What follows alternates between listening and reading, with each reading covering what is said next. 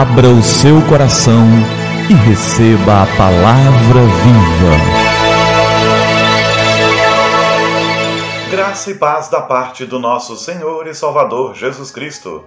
Eu sou o pastor Gilberto e quero te entregar a palavra viva.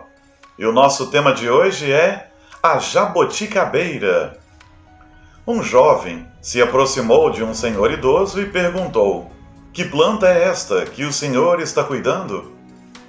É uma jabuticabeira, respondeu o velho. E ela demora quanto tempo para dar frutas? Ah, pelo menos uns 15 anos, explicou o homem. Indignado e irônico, o jovem indagou: E o senhor espera viver tanto tempo assim? Não, não creio que viva tudo isso, pois já estou no fim da minha jornada, disse o ancião. Então, que vantagem você leva com isso, meu velho? E o velhinho respondeu calmamente: Nenhuma, exceto a vantagem de saber que ninguém comeria jabuticabas se todos pensassem como você. Que seria de nós se não plantássemos hoje a semente que servirá de alimento amanhã? Não podemos nos voltar somente para nós mesmos temos que pensar também nas gerações que estão por vir. Temos que dar nossa colaboração. Muitas medidas tomadas hoje repercutirão no futuro.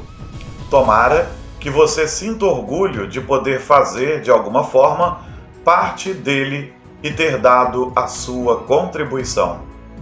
O Salmo 78, nos versos 3 e 4 diz: O que ouvimos e aprendemos o que nossos pais nos contaram, não os esconderemos dos nossos filhos.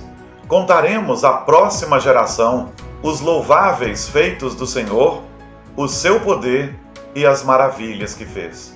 Precisamos plantar para o futuro. Precisamos deixar coisas para a nova geração. Precisamos deixar frutos para a nova geração e precisamos plantar agora. Esse é um tempo oportuno. Precisamos semear espiritualidade, Precisamos semear a palavra de Deus. Precisamos contar às novas gerações dos grandes feitos do Senhor. Precisamos trabalhar, sim, para um mundo melhor. Precisamos aproveitar as oportunidades dos tempos políticos para fazer o nosso melhor, para deixar uma sociedade melhor ou tentar fazê-lo para as novas gerações. Se não plantarmos nada, do que terá valido tudo que nós vivemos aqui? E que nossos corações desejem que as novas gerações sejam melhores do que fomos. Que o Senhor nos abençoe, em nome de Jesus. Vamos orar? É tempo de falar com o Senhor do universo. Pai querido, obrigado pela tua graça e amor. Nós louvamos o Senhor pela tua bondade infinita. Pedimos a bênção do Senhor sobre nós, que o Senhor nos dê a graça de deixar algo maravilhoso para as novas gerações. Que possamos plantar agora e que eles colham frutos maravilhosos, que nós plantemos frutos bons, que plantemos boa semente para que haja boa colheita no futuro para as novas gerações, para os nossos filhos, netos, para o mundo que virá.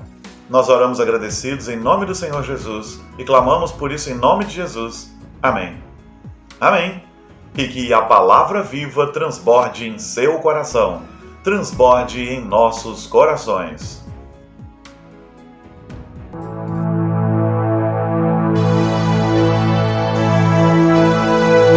Abra o seu coração e receba a palavra viva.